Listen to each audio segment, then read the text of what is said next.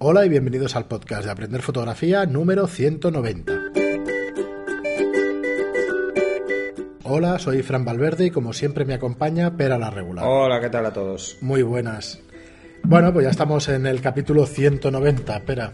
Nos quedan 10 Nada, capítulos o 9, ya no sé ni sumar, 10 capítulos, 10 capítulos, para sí. llegar al Al 200. 200 y además ahora con el canal de Telegram, a ver cómo, cómo nos, nos metéis Sí. eh, esos audios. Lo estamos grabando antes de que haya lanzado, de que se haya lanzado que existen estos canales de Telegram, estos dos canales de Telegram, y entonces no sabemos cómo habrá funcionado. Yo supongo que ya tendremos algo suscrito y ya podemos- hemos podido interactuar con vosotros. Pero Tendrán, bueno, tendrán pocos días, pero al menos Sí. eh, a ver si empezamos a oír voces para el programa 200. os seguimos dejando pues en las notas del programa lo que es el canal de Telegram.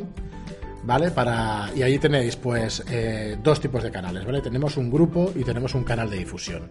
En el grupo es donde podremos interactuar, vosotros podéis escribir, nosotros contestar y al contrario. Y haceros preguntas entre vosotros, hacer quedadas, lo que queráis. Hostia, eso de las quedadas, mira. Sí, igual, igual hacemos un grupo de quedadas. pero Sí, bueno. sí. Y luego eh, el de aprender fotografía noticias dentro de Telegram es el canal de difusión, donde no podréis escribir, pero sí podréis estar al, Al tanto, de las de- novedades. de Si os molesta tanta notificación de un chat donde está mucha gente interactuando, pues daros de alta únicamente en el canal de, fu- de difusión de las noticias y estaréis enterados de los nuevos cursos, de los nuevos programas del podcast, pero no, no será tan intrusivo, digamos, como... No, como pero a ver, si os molesta mucho un canal de Telegram, Se puede silenciar, lo ¿eh? silenciáis y ya está. Entonces, solo cuando os apetezca entrar a chafardear.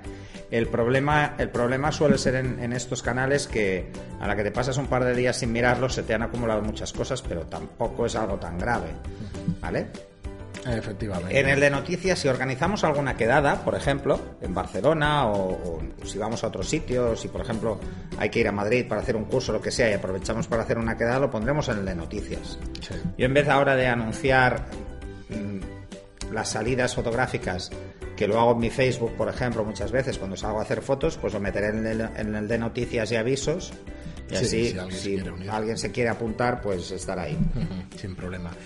Pues eh, hoy es viernes y tenemos un tema que será objeto de un curso, porque haremos Sí. iluminación en exteriores, pero hemos querido pues tocarlo para, para que sepáis qué podéis esperar en este curso. o qué- cosas eh, os vais a ver que, que es importante tener claro y así, bueno, de paso hacemos un repaso y podéis hacer preguntas sobre, sobre este tipo de fotografía.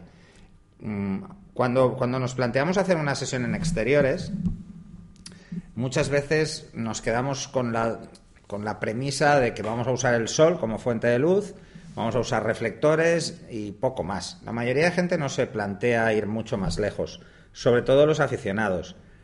Pero, como ya hemos visto en el flash de Zapata, en exteriores es mucho más interesante utilizar una luz que nos permita rellenar zonas o incluso reiluminar zonas. Cuando nos planteamos a hacer fotos en exteriores, tenéis que tener muy claro que, aunque tenemos una luz del sol, por ejemplo, si el día que habéis planificado salir está nublado, pues vais a trabajar con una obturación muy baja, con una apertura muy amplia y habrá una serie de cosas que no podréis hacer, a no ser que tengáis una luz de apoyo. Pero luego, si hay mucho sol, el problema es eh, igual de gordo o más. Eh, porque un día nublado tenemos una luz muy difusa y es muy fácil hacer fotos, aunque van a quedar como muy planas. Eh, cuando hay mucho sol, el problema es que las sombras son muy fuertes, son muy intensas. Entonces hay que suavizar esas sombras para que parezca un día, pues, como con la luz más baja, ¿no? Eh, si realmente queréis hacer fotos en exteriores, y además supongo que lo habréis leído muchas veces, y yo os explico ahora el por qué. O sea, normalmente siempre hacemos las fotografías a media mañana o a media tarde.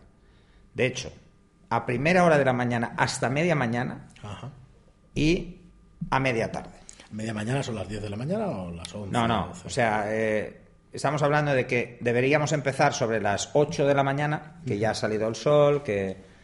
8, y 9, a- 10. Sí, y acabar antes de las 11. Eso sería lo ideal. Las sesiones de moda suelen hacerse en esa franja, hora- en esa franja horaria. ¿Por qué? Porque a las 8 de la mañana ya no tenemos las dominantes provocadas por, por la salida del sol, que el sol está muy bajo y tiene unas ciertas dominantes que pueden afectar a la temperatura. que muchas veces es hasta interesante coger la salida del sol, sobre todo desde el mar, que, es, que es lo que tenemos en, toda, en todo el Mediterráneo. La gente que está en Galicia, pues lo tiene, o en Cantabria, lo tiene fantástico porque puede ver puestas de sol sobre el mar. O la gente que está en Baleares, que tiene la opción de verlo en un lado, verlo en otro. Y, O la gente de Canarias, en las islas lo tienen fantástico porque tienen las puestas de sol igual, ¿no? En días muy despejados no, porque por ejemplo, en un día muy despejado eh, se ve la costa de Levante desde Baleares, o sea, igual que desde Barcelona se llega a ver incluso hasta Palma de Mallorca. En días despejados, con una concreta humedad relativa, que se ve como una sombra y se ve... He entendido que la vista humana hasta 40 kilómetros y... No, se ve porque se ve toda la parte norte de la isla de Palma que es, que es más montañosa, entonces se ve bastante, pues se ve bastante alto en el horizonte. De hecho, no hace poco en un programa de televisión salió una foto tomada desde el Tibidabo, claro, tienes que irte a un sitio elevado, elevado, y coger el horizonte al máximo, ¿no? Pero sí que tenéis esa opción. Entonces, ¿por qué cogemos esas horas? ¿Por qué hacemos fotos de las 8 de la mañana hasta las 11 y luego ya empieza a ser cada vez más complicado y al mediodía se hace casi insufrible? por el ángulo en el que incide el sol sobre las personas a las que les hacemos fotos. A la que el ángulo sobrepasa los 45 grados de picado, empieza a ser complicado, porque entonces las sombras caen muy bajas hacia abajo, ¿no? Entonces, por ejemplo, en la cara vemos eh, la zona de los ojos muy oscura, porque toda la zona de la ceja proyecta sombra hacia abajo del ojo al pasar de esos 45 grados. Entonces, tenemos muy profundas todas esas sombras y hacen que la imagen no sea tan agradable. Fijaros que en estudio, los que habéis hecho el curso, pues lo veréis, se suele picar, pero no más allá de 45. Por encima de 45 grados empezamos a hablar de luces picadas. Esas son la, la hora a la que empieza a ser picado en verano, es a partir de las 11, 12 es muy picada. Y al mediodía, hacia la una en el Mediterráneo, una, una y media, está justo encima. Entonces, claro, eh, las sombras caen hacia el suelo de una forma muy exagerada. Por eso se hacen a primera hora, porque el sol está abajo. Y porque entonces podemos ver claramente que la sombra se proyecta hacia un lado y es mucho más sencillo hacer fotos que si cae picada y entonces da una sensación más extraña. Y a última hora, o sea, y a media tarde exactamente igual, vuelve a caer. ¿Cuál es el problema de media tarde y por qué no se explota más la media tarde?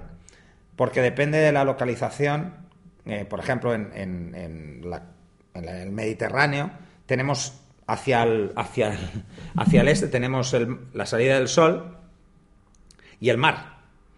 Y hacia el oeste tenemos montañas, en la mayoría de situaciones. Entonces, a última hora de la tarde, a partir que sería también una buena hora, no es bueno porque suele estar sobre montañas.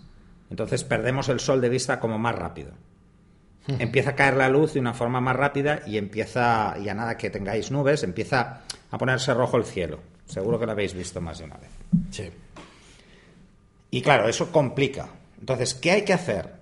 Eh, si vamos a hacer fotografías en esas horas, lo tenemos muy sencillo usando solo reflectores. Es muy fácil rellenar zonas solo con reflectores porque la luz está muy baja y nuestro reflector, solo poniéndolo ladeado, somos capaces de iluminar una zona que puede tener más sombra con muchísima facilidad. Pero si el sol está muy alto, tenemos que eliminar las sombras de forma por completo y el reflector debería ser tan grande que es poco práctico. Entonces tiramos de flashes de relleno, ¿eh? luces de relleno que hablamos. Entonces, ¿cómo podemos jugar con esa luz? Pues bueno, imaginar que, que no vais con un flash de zapata porque es muy pequeño, porque la luz es demasiado puntual, proyecta unas sombras muy negras, todavía nos complica un poco más la vida. Si no os queda otra opción es lo que hay. Pero ¿qué solemos hacer? Solemos jugar con flashes desnudos de luz día, pero rebotando contra reflectores. Hacemos que rebote contra reflectores o utilizamos eh, campanas. Básicamente son, son difusores muy grandes que se ponen como una tienda de campaña.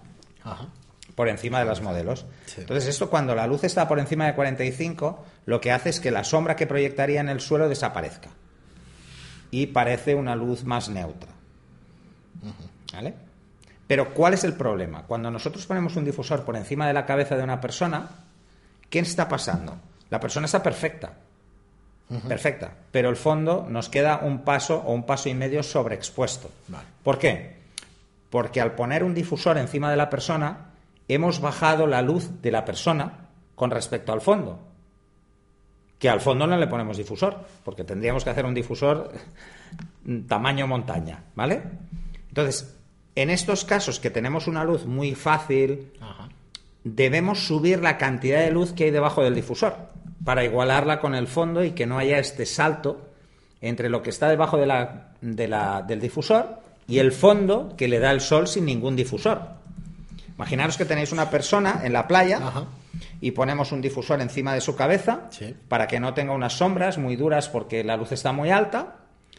Eh, pero ¿qué pasa con el mar que está detrás? Ahí no hay difusor. Ahí hay un paso, un paso y medio más de luz. Pues nos vemos obligados siempre que utilizamos un difusor a utilizar un flash para igualar. ¿Lo pondremos frontal o lateral o depende de lo que busquemos? Depende de lo que busquemos. Normalmente lo que vamos a hacer es, como ya estamos pasados de media mañana, porque en ese caso sí que necesitamos un difusor, pues lo que vamos a hacer es iluminar como si estuviéramos antes de media mañana. Lo vamos a poner por debajo de 45 hacia la modelo para que estamos cambiando, por decirlo de alguna forma, la orientación del sol o el momento del día. ¿Qué conseguimos con esto? Conseguimos nosotros, a cualquier hora del día, establecer una altura del sol que es nuestra luz artificial, pero el resto nos lo ilumina el sol. ¿Eh? Es una forma de jugar muy utilizada.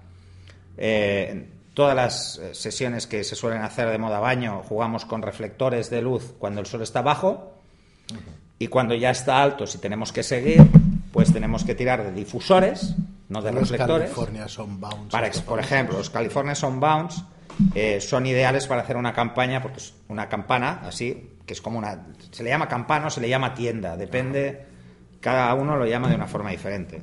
Pero bueno, es más el concepto de tienda, ¿no? Es imaginaros poner un difusor totalmente plano, aguantado por dos trípodes grandes, porque vamos, suelen ser de 2 por 4 suelen ser muy grandes, ¿vale? ¿Por qué son tan grandes? Para que el mismo difusor no proyecte una sombra muy amplia, la sombra sea tan amplia que salga el cuadro o que salga que, que, no se vea como una sombra visible porque la voy a iluminar luego con un flash y me la voy a cargar. Vale. Lo que voy a hacer es luego con un flash iluminar al modelo y matar la sombra. ¿Cómo me cargo la sombra esta del suelo? Pues porque utilizo un flash desnudo. Entonces, eh, estoy cambiando la sombra que genera el difusor por la sombra que genera mi destello del flash. Y así podemos jugar. Otra de, las ventajas. También, pero suma de luces. hay suma de luces. No, hay suma de luces en el motivo. Vale. ¿Vale? Porque el motivo, aunque esté debajo de un difusor, Recibe luz solar, tiene luz. O sea, imaginaros. Tenemos una situación pleno verano, F8 de obturación o F11 200. Estamos por ahí, ¿vale? Pensar que es F11-200. Justo debajo del difusor está en F8-200. Si el difusor, es un paso, pero hay difusores de un paso y de paso y medio y de dos pasos. Entonces, lo normal es que sean entre un paso y un paso y medio, ¿vale? Imaginaros que solo es uno. Tenemos el mar y la arena que hay detrás del modelo, resulta que está a F11-200.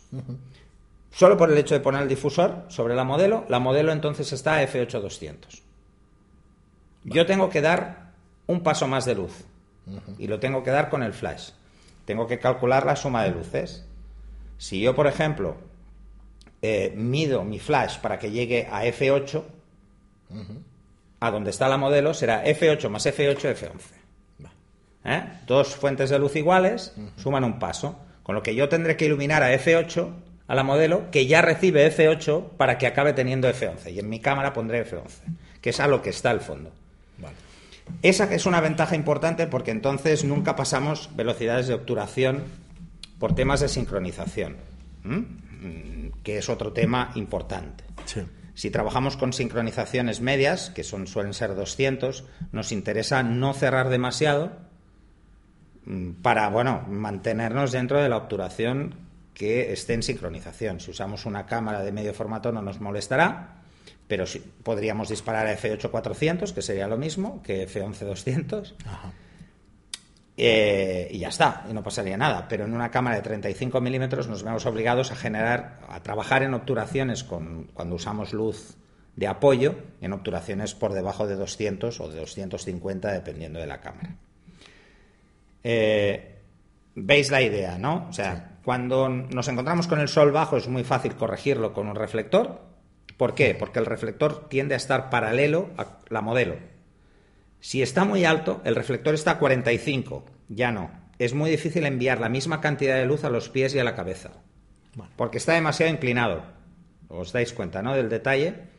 La inversa. Resulta que desde la parte de recibimos la luz a los pies llegará menos. Entonces, claro, ahí empezamos a tener graves problemas. Cuando está abajo, insisto, como lo podemos poner recto, imaginaros que tenéis una pared. El sol pega a 45 a la pared, pues vuelve a 45 y nos ilumina todo un lateral de la modelo. Pero pensar que estáis en una playa, no hay nada que refleje luz salvo el suelo. Pues tenéis que hacerlo vosotros. ¿Por ¿Refleja mucho la arena, pero? Refleja bastante. Refleja bastante. Entonces nos ayuda un poco a matar un, a matar un poco las sombras. Cuando usamos un reflector, se matan bastante las sombras.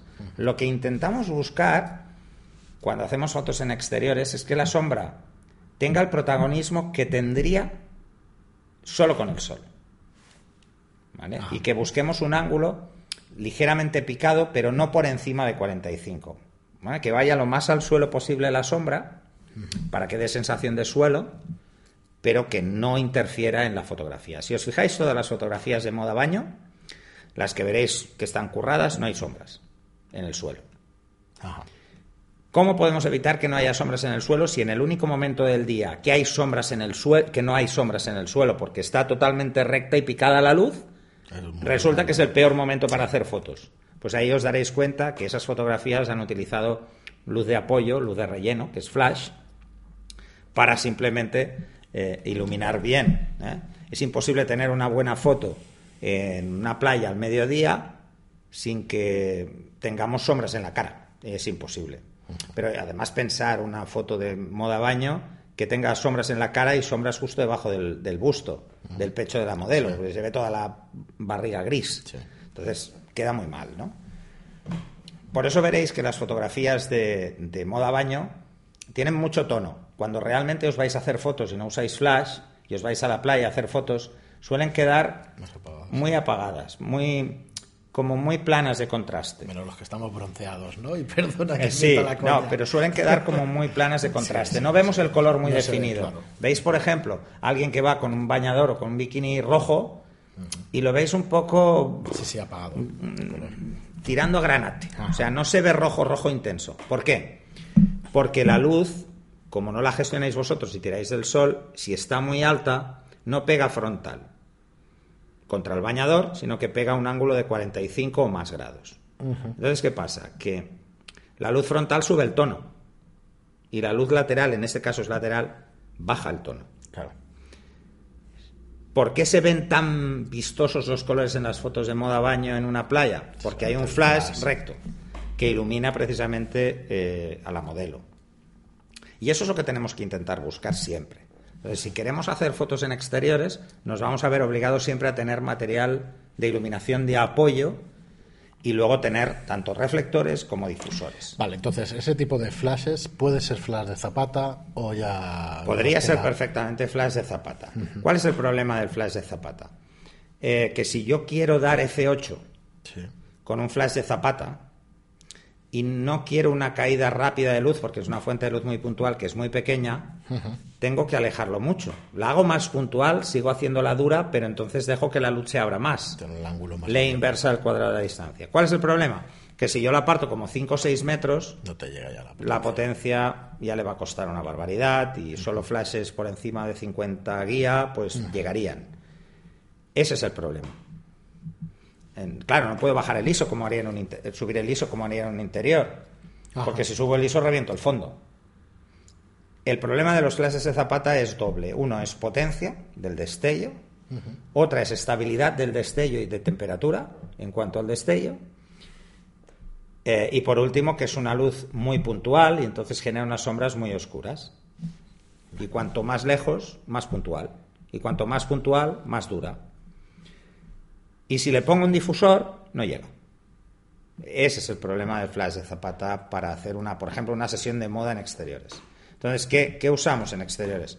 Pues estamos usando generadores portátiles o flashes de estudio portátiles que estamos hablando de números guía por encima de 100, es prácticamente el doble que, un flash de zapata, entre 2, 4 y 8 veces más potente de forma lineal y que, por ejemplo, podemos poner incluso una ventana, aunque las ventanas es muy complicado en exteriores precisamente por eso, por el viento y estas cosas, ¿no?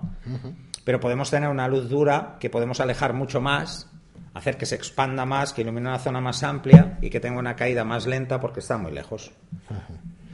Cosa que nos costaría mucho. ¿eh? Veréis que en exteriores se utilizan muchas veces paraguas, paraguas plata para mantener el contraste, para subir el contraste de la escena, para que se parezca mucho más a la luz del sol. O se rebota contra reflectores plata o reflectores blancos si queremos subir, bajar el contraste. Y en algunos casos veréis que se utilizan ventanas. Sobre todo cuando nos interesa que la textura no sea demasiado evidente y no queremos tanto contraste en la ropa o en, o en cosas así. Porque el sol nos va a ofrecer un contraste muy alto. Entonces queremos bajarlo un poco, ponemos a la modelo en un difusor, utilizamos un difusor para bajar la luz de la modelo y que no tenga contraste, pero le damos un ligero contraste lateral igual con una ventana.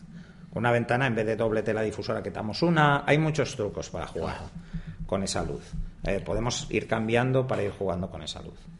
Pero las opciones son inacabables.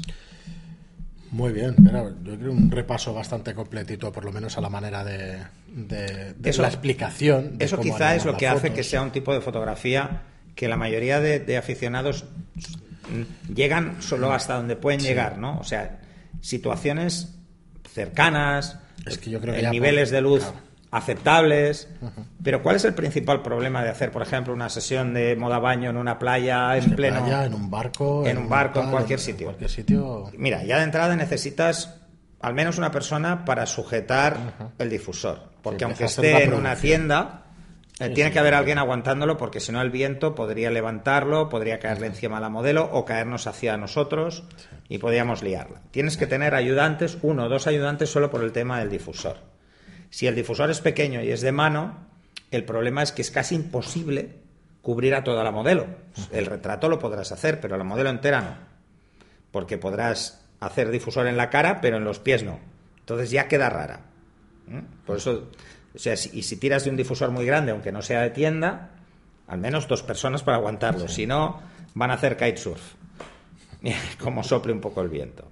Luego vas a necesitar a alguien que te eche una mano con el flash que lo pueda ir desplazando porque tú estás en una posición y tienes que ir jugando con la luz. Piensa que no es un estudio. Hay que aguantar el flash en el aire si es una playa, por ejemplo. Claro, entonces ese es el problema. El problema es que necesitas mucha gente. En una sesión de este estilo necesitas mucha gente que te ayude. Por eso es muy difícil para un aficionado llegar a este tipo de fotos. Claro, cuando hacías los A no ser que se junten varios aficionados, que es lo que he hecho yo. ¿no? en un curso de localización, lo que hago es... Eh, pues si hay 10 personas, monto dos equipos. Eh, uno dispara y el resto son asistentes del que dispara. Y va cambiando la figura del que dispara. Y, así todo el mundo ve, pues, eh, cómo aguantar un reflector, cómo aguantar un difusor, cómo cambiar potencias de flash. Porque por mucho que el fotógrafo pueda ir cambiando la potencia del flash con el disparador, de la mayoría de fabricantes lo permiten, no suele ser práctico, porque tenemos que ir midiendo. Entonces, alguien tiene que medir. Y si alguien tiene que medir, tiene que haber alguien que ajuste la potencia. Entonces, si lo haces tú todo, no te centras en la foto. Es lo que te iba a decir, al final estás más concentrado. Y estás más pendiente de, ir cambiando eso. Por eso un asistente de iluminación es muy importante. Y el asistente de iluminación tiene que entender lo que buscas. Entonces, es, es, hacer un cierto equipo. Yo lo que le recomiendo a la gente es que pruebe a hacerlo con Strobist les costará, pero, pero al final la solución ¿cuál es? A ver, para el que quiera hacerlo con Strobis y vea que a su flash le falta potencia, solo tiene que hacer suma de luces. En vez de poner un solo flash de zapata, poner uno al lado de otro. Dos flashes de zapata. Sí, tendrá el doble. Tienes un paso más. Un paso más es el doble de luz. Si pones tres pasos, tienes un paso y dos tercios más. Si pones cuatro, tienes dos pasos más. O sea, al final realmente la diferencia es eso, es cantidad de luz y por eso un flash de zapata no llega. Pero sumando flashes puedes llegar a hacer con strobis cosas muy divertidas y muy interesantes en cuanto a iluminación. Y os daréis cuenta que precisamente eh, la posición de las sombras es algo mm, muy importante. Pensar que, por ejemplo, las sesiones de fotos de moda baño se suelen hacer en otoño. Sí. ¿Por qué? Porque el sol está más bajo y entonces hay más horas del día para hacer fotos. Te cuadra más. Por cierto, Pero no se pueden hacer en la montaña porque el paisaje es totalmente diferente. Las de playa. Porque empieza a bajar el sol, ya no es el sol tan alto a mediodía, entonces aguantas más tiempo. Incluso en invierno. Pero en invierno el problema es que hay que ir, pues igual, con un compresor de aire caliente, porque si no se te puede morir la modelo. Entonces, ¿qué pasa a veces? Eso de, no que se muera, ¿eh? sino que haya que ponerle aire caliente que hace frío. porque hace un frío de... Sí, bueno, es como cuando el grajo fuera abajo, hace un frío del carajo. Sí, Vale. sí. Entonces, pensar que eso es lo que hace que sean complicadas. Entonces, el, el aficionado quiere hacer fotos y tiene que recurrir al verano. ¿Cuál es el problema del verano para este tipo de fotos? Que la luz está muy alta. Y o madrugas mucho o tienes un problema para hacer esas fotos bien. Ajá. Muy bien, pero pues yo la verdad es que lo veo un resumen estupendo para que lo que es eh, pues iluminación de fotos en exteriores. De hecho, en el curso tampoco es que haya muchos más secretos de este tipo de iluminación. Luego tienes accesorios, tienes un montón de cosas más, pero quiero decir, lo vas Bueno, a ver lo, gráficamente. lo que veremos en el curso es cómo medir la escena, Claro, eh, cómo calcular, cómo la suma de luces, porque no tenemos un flash de zapata que me da la distancia. Pero que la base la has explicado tú, es lo que quiero decir, que tampoco, que, que no hay nada Sí, inventado, que es no, no, física no, no. y que al final... Es- al final, por un lado es física, que la luz es eso, es la ventaja que tenemos, es que trabajamos con Siempre leyes físicas y no van a cambiar, entonces, por suerte. Eh, porque si cambian es que tendríamos un problema de, de Armagedón general, vamos, o sea, se iba a ir toda la mierda.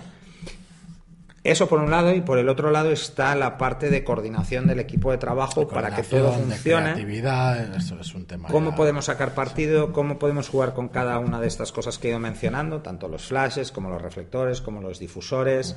Eh, ¿Cómo podemos simular una tienda si no tenemos una tienda California Soundbounds? Sí, que que nos vale puede costar dinero, ¿eh? como 3.000 euros tener una tienda muy Y aunque grande. el alquiler vale su dinero también. Y aunque el alquiler es igual te va a costar gente para una pasta. Sí. No, no, son muy caras. Eh, y como, por ejemplo, en una playa no podemos llevar eh, reflectores de Porex, porque entonces de verdad la gente Sí, haría, sí, haría kitesurf. sí, entonces hay que usar reflectores más pequeños. ¿Cómo podemos sacarle partido a esos reflectores portátiles? Que en un estudio nos parecen muy grandes, pero que en un exterior se nos hacen pequeños enseguida. ¿Cómo igualar la luz cuando usamos difusores entre el fondo y el primer plano? Nos hemos visto un apunte en el flash de Zapata, que es tener a la persona en sombra y el fondo con luz, y es como darle luz a la persona para que el fondo, pero claro, imagínate una persona de cuerpo entero. Sí. Es mucho más complicado. El ejercicio que hemos hecho con flash de Sí, Zapata sí. era medio cuerpo, precisamente porque así obviábamos la parte delicada, que eran los pies. Eh, iluminarlo todo y que todo quede uniforme. Ya veréis que es mm, más fácil de lo que parece, pero aún así requiere una preparación importante. Muy bien, pues nada, discutíamos al principio, de- bueno, discutíamos, decíamos a ver qué título le poníamos. Eh, yo le había puesto uno, ahora veo cómo, eh, al capítulo, cómo jugamos con la iluminación para fotos en exteriores. Sí. Esto no me parece Está- mal. Lo que habíamos puesto es cómo, iluminar tus fotos en exteriores. Pero es más lo es otro, ¿no? Es más cómo jugamos jugar con la con la iluminación, ¿no? ¿vale? Para Porque fotos en exteriores. Pensar que siempre que estemos en exteriores tenemos que aprovechar todo lo que podamos la luz día, Pues nada. porque si no necesitaríamos muchísimo equipo. ¿eh? Eh, incluso pensar que en situaciones en las que tenemos días nublados, si trabajamos muy bien con la luz artificial, podemos hacer pensar a la gente que es un día soleado. Eh, y eso es importante si vamos a vender. Si vamos a hacer las fotos en otoño de moda baño del verano siguiente, pues es importante que parezca verano. Ajá. Porque eso también depende del budget que, que tenga el cliente para la sesión de fotos. Si tiene un Sí, budget claro. para irnos al Caribe, nos dará igual que sea invierno o verano, porque prácticamente lo vamos a ver igual, pero normalmente no es así. eh, pasa solo con muy pocas marcas y nos toca pues hacerlas en otoño y hacerlas aquí. Así que. Muy que- bien, Pera. Pues hasta aquí el programa de hoy. Eh, bueno, la verdad es que me parece muy interesante. Ya nos diréis a ver qué A ver qué preguntas os- os han surgido, qué os qué, pa- sí, qué os parece. Y, y, bueno, no sé si hemos grabado varios, varios programas esta tarde, no sé si hemos hecho mención a, a la plataforma de cursos, que sepáis que en estudiolightroom.es barra cursos encontráis todos estos cursos de los que hacemos referencia prácticamente cada programa, que podéis aprender fotografía pues suscribiéndoos a estos cursos a 10 euros al mes y que podéis verlos todos ilimitadamente mientras estéis suscritos. Y hay cursos interesantes como, como el de fotografía práctica, el básico de iniciación también a la fotografía. tenéis el básico teórico, el básico práctico, luego tenéis Lightroom, tenéis las de, Zapata Ahora saldrá gestión de modelos, bueno, eh, que son los consejos, cómo crear un estudio, marketing para fotógrafos, tenéis ocho cursos. El del retrato de carácter también sale ahora durante estos días, o sea que hay... ¿Y el de composición? Sí, composición un par de semanitas máximo desde que oigas este programa. O sea que bueno, ahí estamos y esperemos que vayamos dando tanto contenido que, que os sea difícil de suscribiros. Llegará un momento que no podremos citarlos porque será un cuarto de hora. Sí, serán, unos cuantos. De hecho, bueno, yo había abierto aquí eh, donde tenemos la encuesta.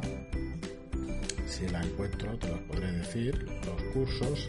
Pero bueno, básicamente que sepáis que ahora viene el de retrato de carácter, el de composición. Para el que no lo haya oído, hicimos una encuesta eh, para ver y siguen llegando los que más. Como van entrando en la entrada y tal, siguen llegando las respuestas. Entonces, el de retrato de carácter es el ganador, composición después, iluminación y localización. Que, es lo que hemos hablado hoy, que será el siguiente. Sí, fotografía boudoir, fotografía de nudo artístico, fotografía de bodas, moda y publicidad, reportaje, prensa y eventos, freeze motion fotografía de bodegón botellas. motion para que el que no, no, le cuadre, porque eso es un concepto que creamos un poco así a nuestra bola hace ya unos años, cuando hicimos los primeros talleres de esto.